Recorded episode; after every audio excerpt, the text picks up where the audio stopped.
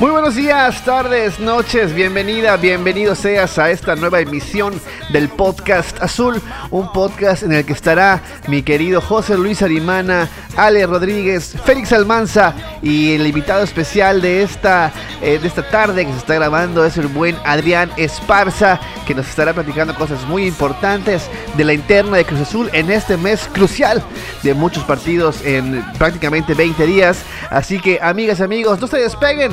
Esto es el podcast Azul. Soy tu host, Maki Pinzón. Y comenzamos.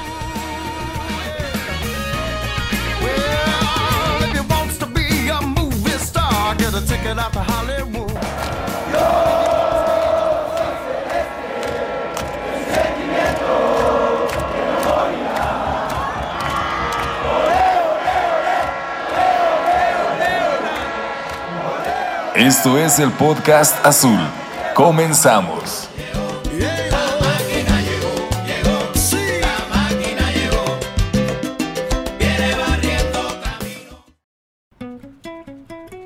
La editorial con Ale Rodríguez.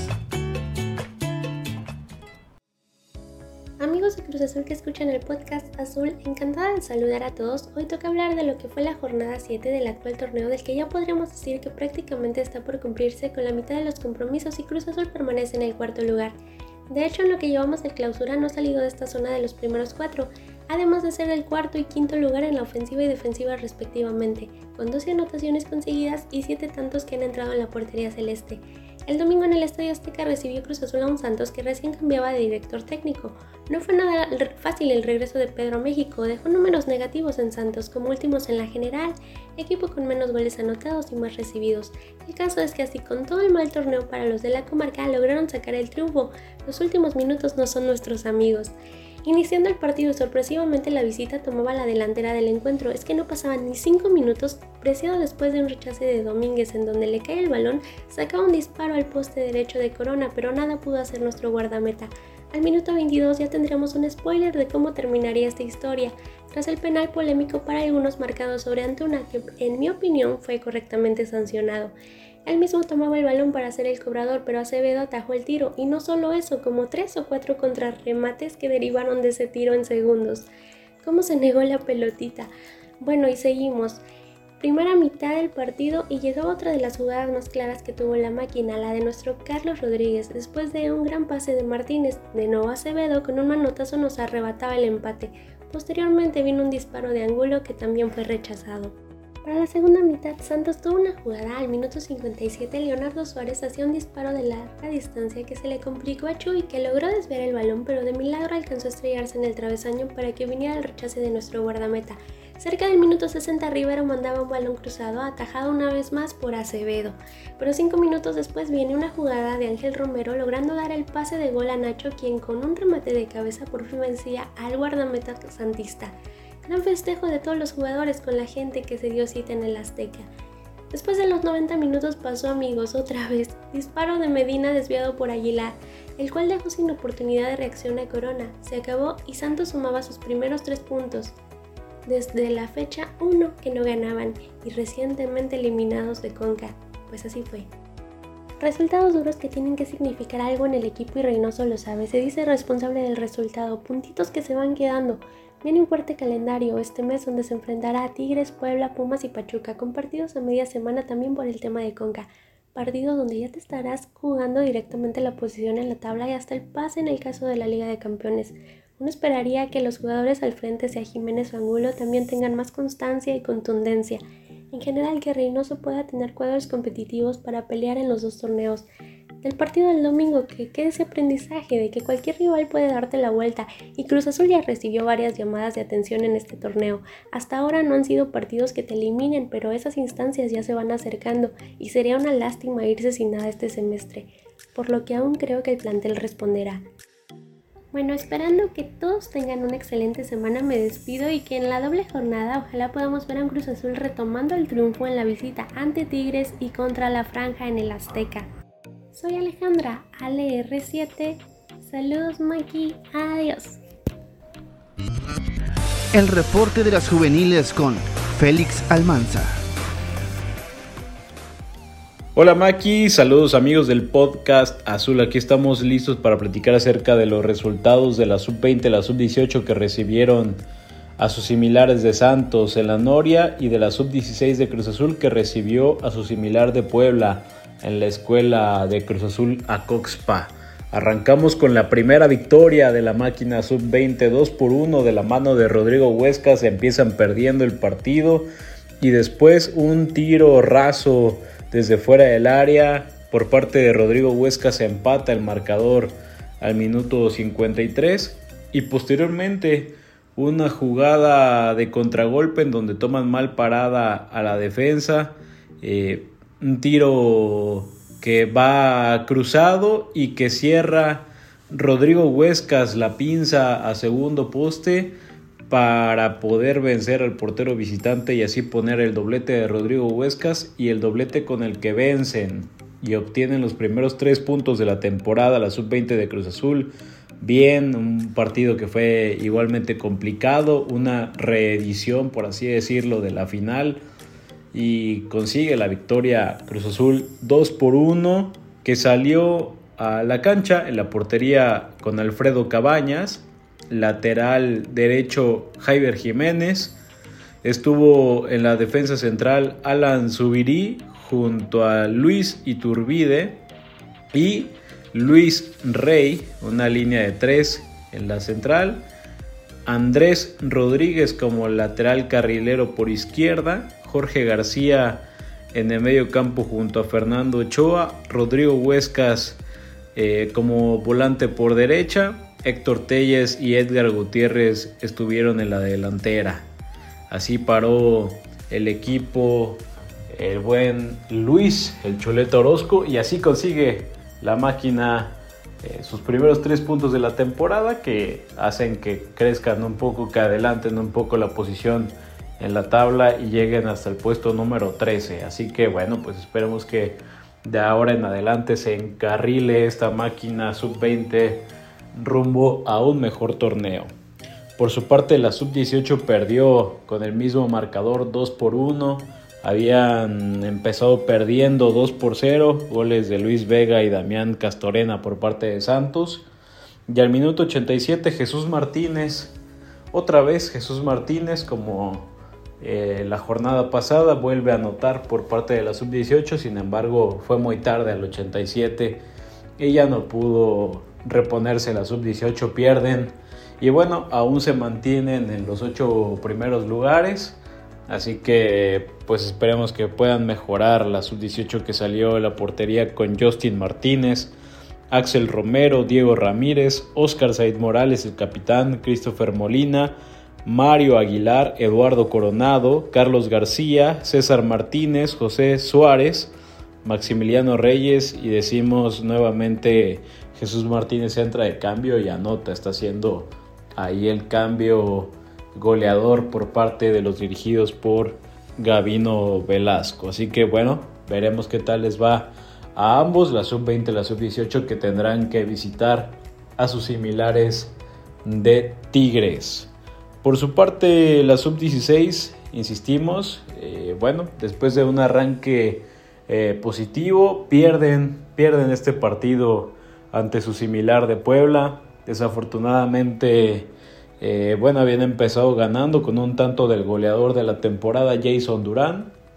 Sin embargo, después Puebla al 70 y al 83 le dio la vuelta al marcador y así terminó el partido 2 por 1 otro 2 por 1, ahora fue en contra. Eh, había salido a la cancha Cruz Azul en la portería con Roberto Moreno, el capitán, Flavio Leines, Emilio Dávila, Adrián Martínez, Iván Silva, Axel Jiménez, Dani Márquez, Cristian León, Rogelio González y la delantera nuevamente Jason Durán y Humberto Montañez. Esos fueron los 11 que mandó a la cancha Adrián Cortés y bueno, en esta oportunidad pierde el equipo sub-16 y eh, queda ahora en segundo lugar de la clasificación. Esperemos puedan seguir de todas formas con el buen torneo que vienen realizando y sobre todo pues que sigan anotando estos dos prospectos Jason Durán y Humberto Montañez. Hasta aquí mi reporte Maki amigos, nos escuchamos la próxima semana. El apunte táctico con José Luis Arimana. Muy buenos días, tardes, noches, queridos amigos, Maki, queridos compañeros. Hablemos un poco del partido de la jornada 7 con un triste desenlace, pero de lo triste también hay que hablar. Y creo que de los partidos con errores, con pequeños detalles, como este partido que acabamos de presenciar de la máquina, es justamente de los que más se puede aprender. Así que empezamos. Eh, fue un partido poco común, para decirlo de cierta forma, no tan, eh, no tan derogatoria, ¿no? Recibimos la visita de Santos Laguna en el Estadio Azteca y Juan Reynoso dispuso una formación 4-2-3-1 para iniciar. Corona en la portería, Aldrete, Cata, Aguilar y Chay Martínez en la línea de 4 ante la baja de Escobar. Un mediocampo de 3, ¿no? En teoría, generalmente eh, salen estos mismos tres, Lira, Vaca y Charlie Rodríguez. Charlie Rodríguez cada vez más es eh, un segundo delantero más que un mediocampista. ¿no? Entonces tenemos a Lira y a Vaca en la medular y Charlie adelante de ellos y detrás del Cuco Angulo que es el centro delantero. Por los lados tenemos a Nachito Rivero como extremo izquierdo y a Uriel Antuna como extremo derecho. Em, frente, a, frente al equipo vimos un Santos ordenado en 4-4-2 que los primeros minutos desde el saque inicial dan una declaración importante de intenciones, ¿no? Se van completamente al frente, empiezan a presionar la salida de Cruz Azul y van con muchos elementos, ¿no? Por más que era un 4-4-2, que en la figura, ¿no? Eh, cuando uno ve como, como dicen el número de teléfono, sonaría defensivo, realmente lo que, lo que hicieron es eh, poner mucha, mucha presión al frente. ¿no? De hecho, lo primero que hacen durante los 5 minutos en los que cae el gol es que presionan con su doble punta a el jugador poseedor de la pelota. En la jugada del gol, de hecho, es Alcata Domínguez. Primero lo fuerzan a rechazar de zurda hacia el medio y eh, uno de los centrales de Santos rechaza de cabeza lo cual coloca otra vez la pelota en una zona donde el Cata tendría que volver a rechazar. Pero en este caso, otra vez, la doble punta de Santos está sobre él.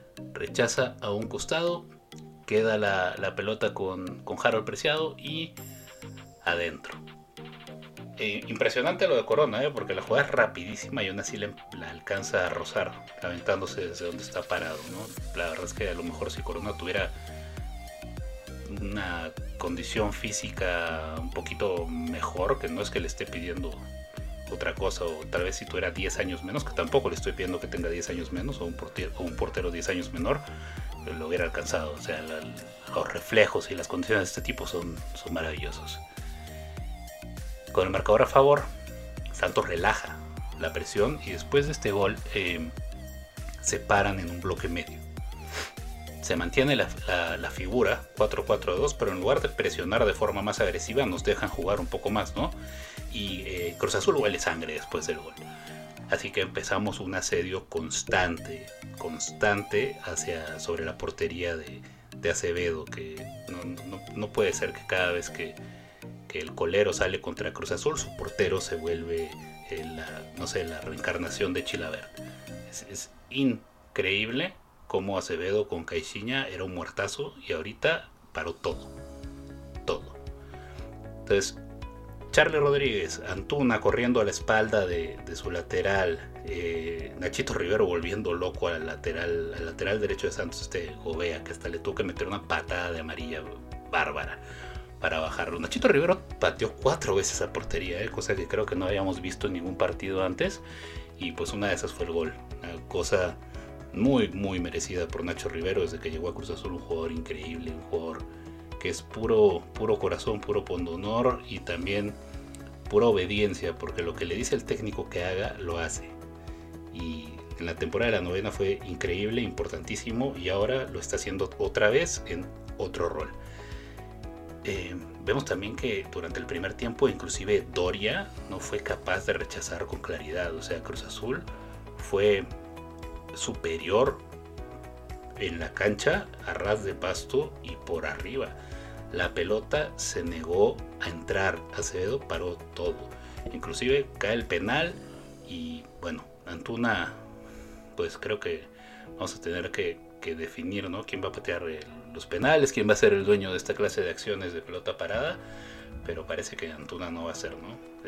su cobro fue bastante malo. Fuera de eso, Antuna también parece tocado por Dios. El tipo recibe la pelota en cara, amaga y todo le sale, todo le está saliendo. Yo quiero, quiero ver este Antuna toda la temporada. Quiero ver este Antuna también como en Conca Champions, que entra los últimos 20-30 minutos con el equipo rival cansado y hace absolutamente lo que le da la gana.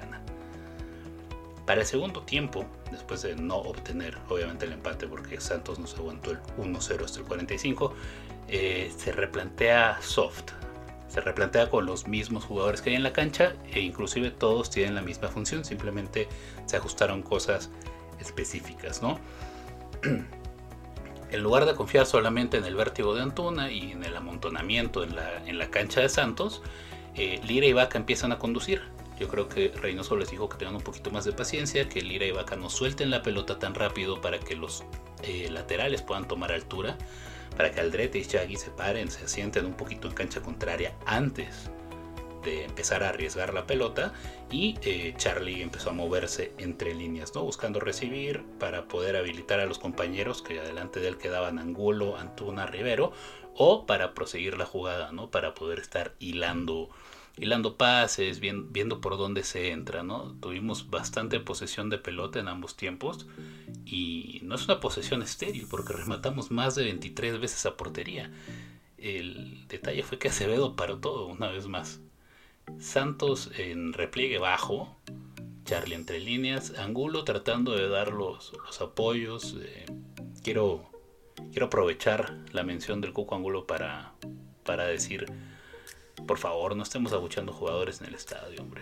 Está bien, no tuvo un buen partido, no les gustó cómo jugó, a mí tampoco me gustó el partido de Angulo. Pero es jornada 7 y en el estadio lo que tenemos que hacer es apoyar al equipo porque abuchear jugadores no nos va a hacer ganar partidos. Y yo creo que en el estadio lo, primero que queremos todos es ganar. Así que vamos a pensar en eso. Eh, para el minuto 53 entran Santi y Ángel Romero por Angulo y Vaca. Este cambio a mí me pareció excelente. Romero entra en esta, esta faceta como enganche Charlie Rodríguez retrasa su posición y se para junto a Lira para hacer este medio campo de dos, ¿no? Viene a, ejercer el rol de vaca, de cierta forma, cuando vaca sale. Y Romero ahora se posiciona como un Charlie.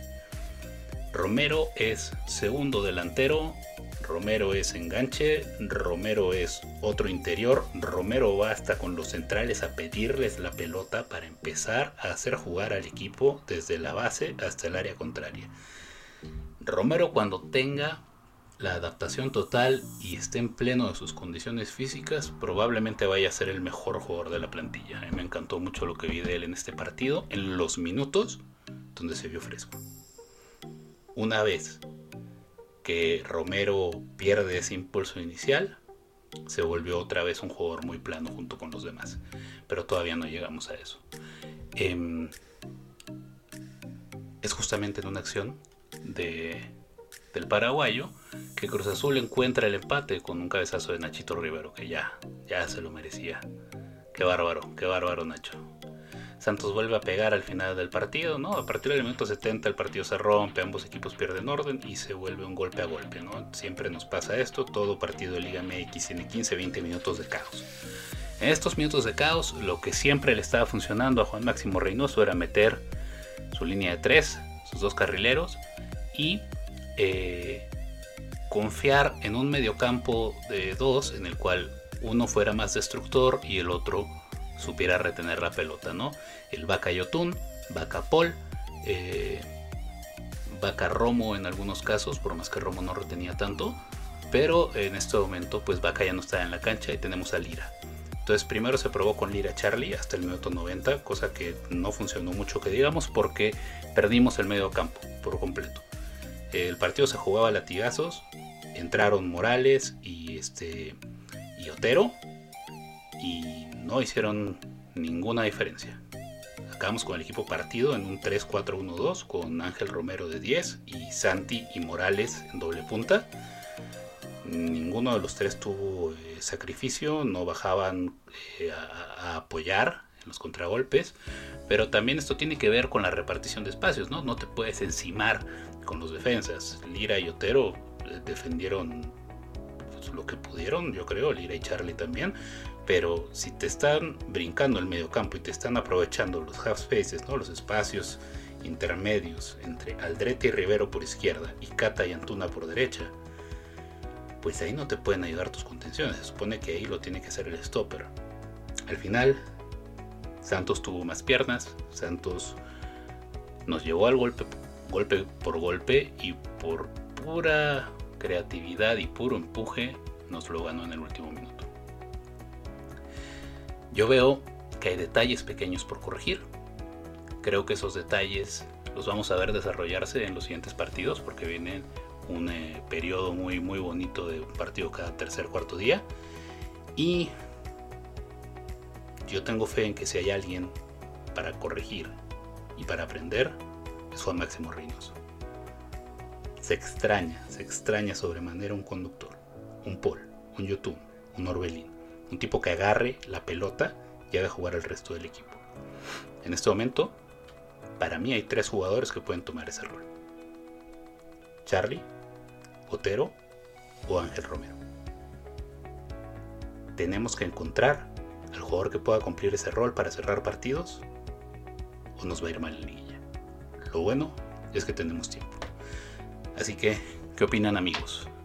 Coméntenos por favor a arroba el podcast azul, arroba motogrifo. Y pues, te lo recuerdo, yo soy José Luis Arimana, el único analista que te pide tu opinión. Así que por favor vamos a platicar de este partido y del que sigue, porque sigue Tigres. Así que vamos a, vamos a encontrarnos otra vez con, con el piojismo y con, ¿no? el caonismo. Acá andan muy advenedizos los del norte y creen que unos cuantos resultados eh, aceptables para la mejor plantilla del país y andar ganándole al...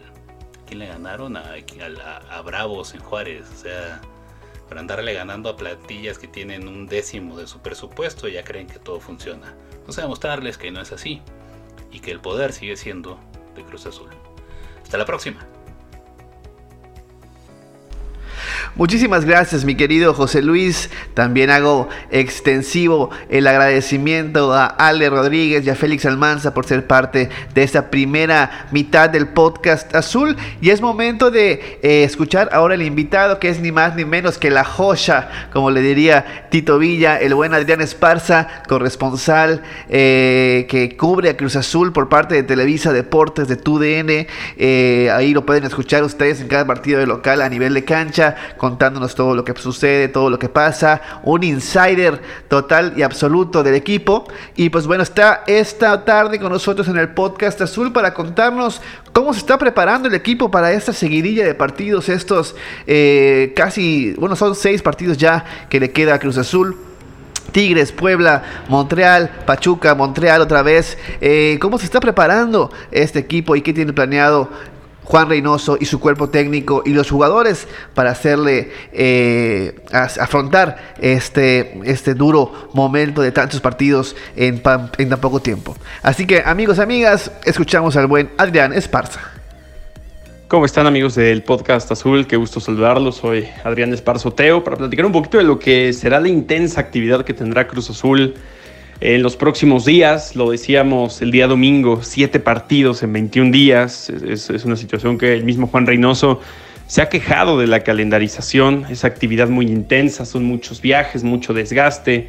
Eh, dos torneos, tanto Liga como con CACAF. Jugar también en Canadá, un partido que será en Montreal. Y eso quiere decir que habrán muchas rotaciones para una plantilla que, si bien es poderosa en cuanto a nombres, es corta si dijéramos la cantidad de elementos que son considerados de primer equipo, ¿no? Que prácticamente son 21, pero pues en estos momentos son dos bajas, como la de Alejandro Mayorga, la de Cristian Tabó, lo de Mayorga me dicen que, que está a unos días ya de regresar al equipo, pero si le vas restando jugadores, pues poco a poco te das cuenta que a veces ni siquiera completas la banca y que tienes que utilizar elementos de la sub-20 para poder completar elementos que, por cierto, han tenido buena actuación, como Rafa Guerrero, como Cristian Jiménez, Rodrigo Huescas, Mauro Saleta, Emma Gutiérrez, cuando han sido considerados, pero eso te habla de que Juan Reynoso ha tenido que echar mano de la cantera y sobre todo debutado jugadores ante la intensa actividad. Lo que sé que va a venir en los siguientes días es que prácticamente todos van a tener actividad. Vamos a ver algo muy similar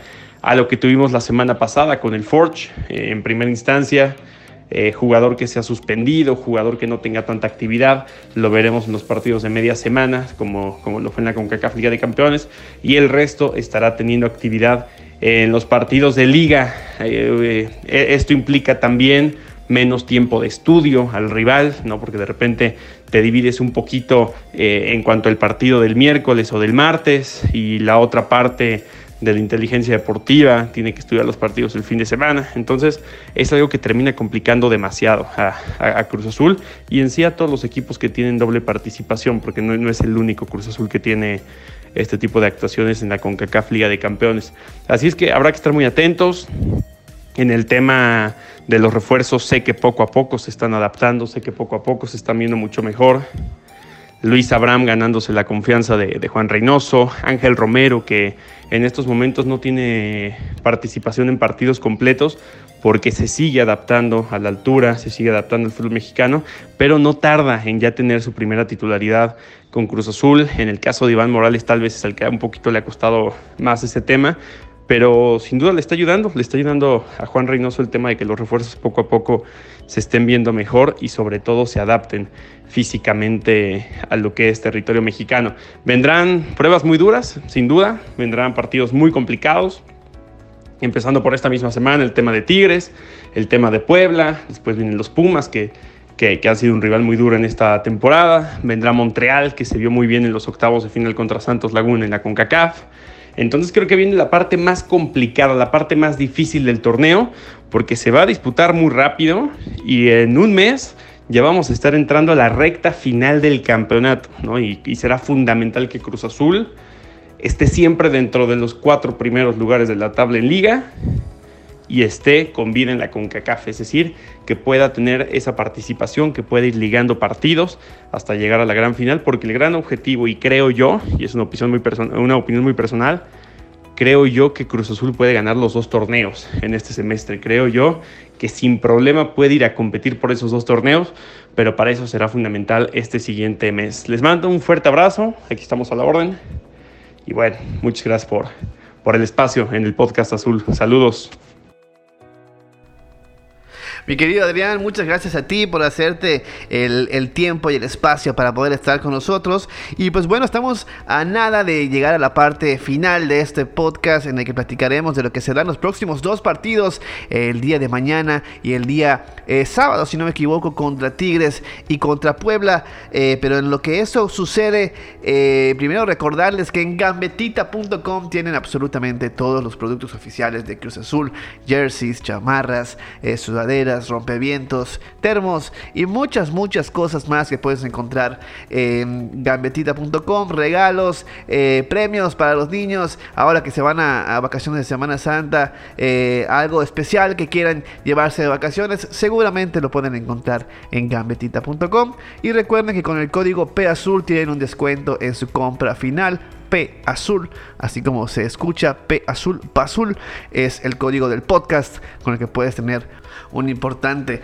descuento en tu compra final. Dicho esto, vámonos a lo que sigue. El análisis del rival.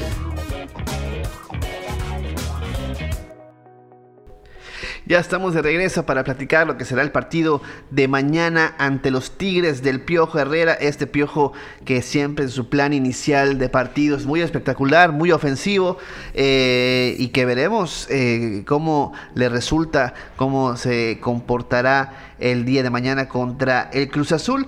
Y pues miren amigos, el partido es a las 7, transmitido, no sé si va por aficionados, como generalmente los partidos de Tigres, eso les debo ese dato, pero pues va por Televisa Deportes, eso es un hecho.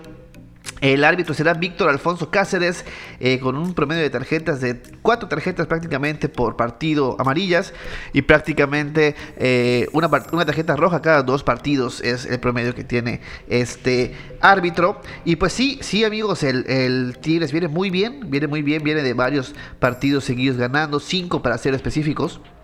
Pero también viene, tiene una derrota importante y un empate contra equipos que ahora vamos a platicar. En la jornada 1 empató a 1 eh, contra el Santos, luego perdió 2 por 0 contra Puebla. Le ganó a Pumas, a Mazatlán, a Chivas, a San Luis y a Juárez. Esa es la seguidilla de victorias que tiene el equipo de Tigres. Repito, Pumas, Mazatlán con un hombre menos, Chivas, San Luis con un hombre menos y Juárez. Le quedan en el calendario Cruz Azul, Pachuca, León, Monterrey, Tijuana, Querétaro, Toluca, Necaxa, América y Atlas. Ese es el calendario que le falta a los Tigres de la Universidad Autónoma de Nuevo León, que eh, pues hay que decirlo, tiene la plantilla más poderosa y extensa del fútbol mexicano, es el equipo a vencer. Eh, vienen jugando eh, bien, ya ahí como dijo José Luis, ¿no? Hay, hay, que ver quién le ganó. Y pues bueno, ahora va a enfrentar a un equipo mucho más poderoso de los que ha enfrentado antes. Y obviamente esperemos que esté a la altura el equipo de, de, Juan Máximo Reynoso para la felicidad de absolutamente todos nosotros. Y bueno, para, la, para el, PS de algunos otros aficionados celestes que no les gusta tanto que le vaya bien a su equipo, les gusta sufrir, entonces necesitan empates y, derrotas de último minuto. Pero bueno, pasando a otro tema, porque no me quiero meter a estos temas escabrosos, eh, hablando de jugadores importantes de este equipo, pues Guiñac, ni más ni menos que André Pierre Guiñac, tiene 6 goles en lo que va del torneo, Carlos González tiene 3, Juan Vigón tiene 2. Carlos Salcedo, eh, pues ya no está en el equipo, pero tiene uno. Nico López igual tiene uno. Guido Pizarro tiene uno. Y Florian Zaubin tiene uno más. En la cuestión de las asistencias, ahí sí está mucho menor. Eh, Luis Quiñones tiene dos, Jefferson Sotelo tiene dos, Sebastián Córdoba tiene dos, Quiñac tiene uno, Nico López tiene uno y Florian Zaubin tiene una asistencia más. ¿Cómo se para Tigres? Pues en el partido pasado contra Juárez, eh, Javier Aquino jugó eh, por izquierda, Jesús Angulo, Guido Pizarro, eh, en este medio, medio centro que se mete entre los centrales, Diego Reyes y Jesús Dueñas fueron la, defensa. Arribita de ellos estuvo Nico López, Juan Vigón, Rafael Carioca y Florian Taubín. Y en punta André Pierre Guignac. Quedó 3 por 2 este partido contra el Juárez. Contra San Luis quedó 2-1. Eh, y también alineó de la siguiente manera Nahuel Guzmán, que siempre es una, una ruleta rusa, Dueñas, Reyes, Angulo, Aquino, Zobín, Carioca, Pizarro, Vigón, Quiñones y André Pierre Guignac. Eh, y en el último partido que vamos a, comentar es el día de hoy contra Chivas, que ganó 3 por 1. Eh, paró de la siguiente manera: Nahuel Guzmán, Javier Aquino, Jesús Angulo, Diego Reyes, Dueñas, Pizarro, Quiñones, Carioca, Vigón, Taubín y André Pierre Guignac. Como hemos visto, eh, Ah, pero, hay que platicar igual de la banca que tiene este equipo, que tiene una banca eh, pues, poderosa, importante, que tiene a Miguel Ortega, a Hugo Ayala, a Aldo Cruz, a un viejo conocido como Igor Lipsnowski, al Chaca Rodríguez, a Sebastián Córdoba, a Fulgencio, a Soteldo y a, Carlos Rodríguez, este, este delantero, ex delantero de los Pumas. Eh, una, una banca bastante poderosa la de los Tigres y que será eh, algo de lo que nos enfrentaremos en el próximo partido. ¿Cómo le ha ido a Cruz Azul contra Tigres en los últimos partidos? Pues miren, nada más y nada menos que el partido pasado quedaron embatados a uno. Antes de eso, eh, Cruz Azul le ganó 2 por 0 a los Tigres. Antes de eso, Tigres ganó 1 por 0. Y antes de eso, ganó Cruz Azul 3 por 1. Eh, no han habido pues, prácticamente golizas en estos partidos, cuando mucho un 3-0, un 3-1, eh, por aquí un 4-0 nada más, hasta tenemos que remontarnos al 20 de marzo del 2010 para, encontrar un 4 por 0 por parte de Cruz Azul. Y los demás, pues sí son partidos de 1-0, 2-1. Eh, eh, hay ahí un par de 3 que, se pueden encontrar en los datos estadísticos. Eh, y pues bueno, esperemos que sea un gran partido, que le vaya bien.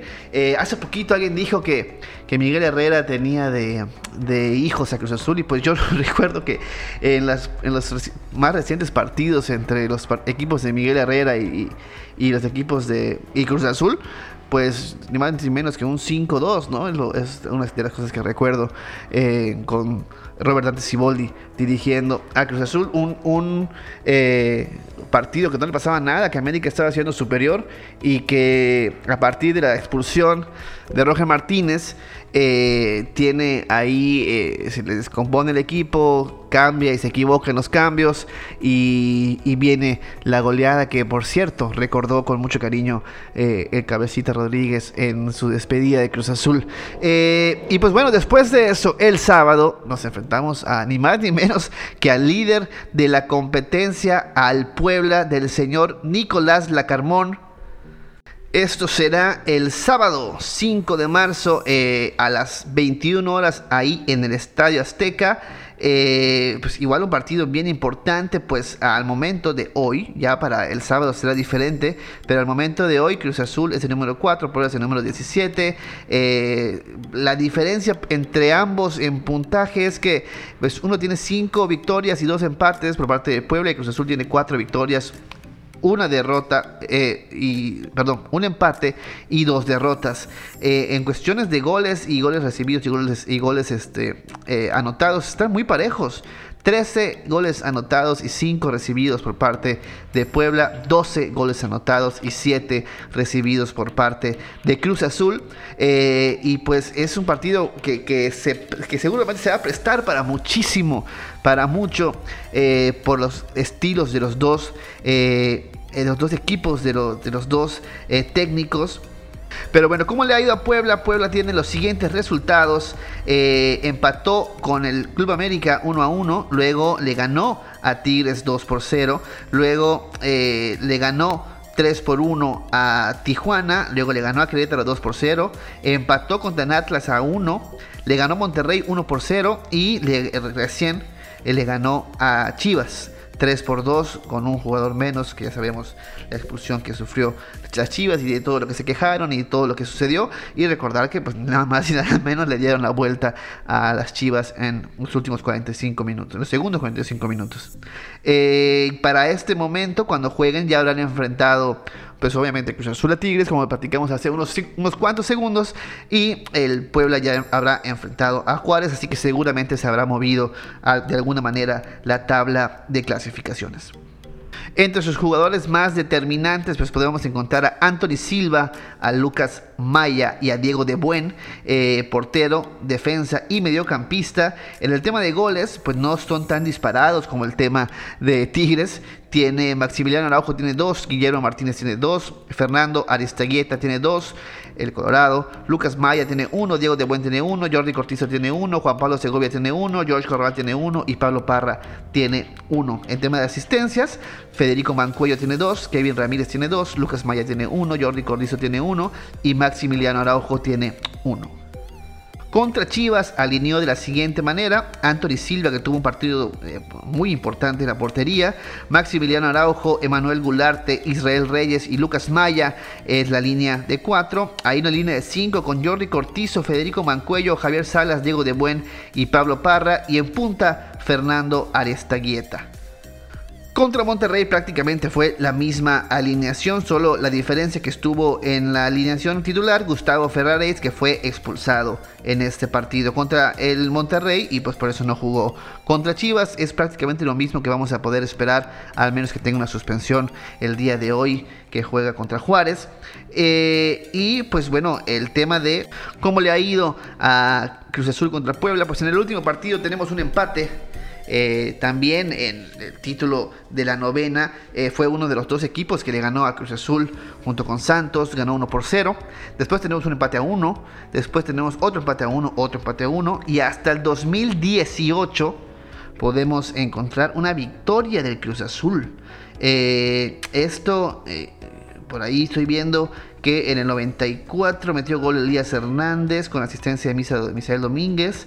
En el 92 metió Milton Caraglio. En el 81 eh, se definió el partido porque estaba 0 por 0. Eh, y metió gol Andrés Rentería. Eh, diciendo esto, saludos al Doc que puso algo de Rentería hace poco en, su Twitter. sí, y obviamente esto supongo que dirigidos todos por Pedro Caixinha, si no me equivoco fue este, claro, sí, eh, con Pedro Caixinha dirigidos en esta época. Eh, y pues bueno, hay que remontarnos hasta esa fecha para tener la última victoria de Cruz Azul contra el Puebla. Ya pasó mucho, ya es hora de que Cruz Azul vuelva a ganarle al Puebla. Vaya que sería complicado este equipo en los últimos, de hecho sigo viendo y hasta el 2017 Puebla ganó, 2016 Puebla ha ganado, 2015 es un equipo que, le cuesta mucho a Cruz Azul eh, y esperemos que así como se han roto varias así como se rompió esta rachita en Toluca sin ganar, también se rompa eh, esta, esta racha de partidos sin poder ganarle a Puebla. Con esto, amigos, amigas, terminamos el análisis de los rivales de esta semana. El próximo lunes tenemos episodio. El próximo lunes estaremos platicando con unos amigos de Montreal que nos estarán eh, contextualizando el equipo que nos vamos a enfrentar. Eh, ya tenemos prácticamente todo preparado. es una visita recíproca también.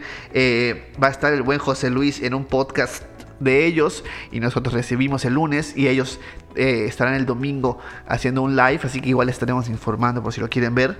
Eh, y pues eh, ahí estaremos esperando que se hayan sumado seis puntos más, de que podamos ir con tranquilidad a recibir al equipo canadiense en esta ida de los cuartos de final de Conca Champions. Y pues aquí estaremos el lunes platicando y esperemos, esperemos que sea con el mejor ánimo y con una, un sabor eh, de boca muchísimo mejor que el que nos dejó el domingo, que es una lástima, una lástima porque se había jugado muy bien, se había tenido buenas oportunidades, Acevedo fue brutalmente importante para Santos y pues al final una desconcentración más eh, terminó pesando el partido, pero esperemos que ahora el miércoles dé una, eh, un golpe en la mesa, que dé una gran exhibición en el equipo y por supuesto también el sábado contra Puebla en casa se logre una victoria.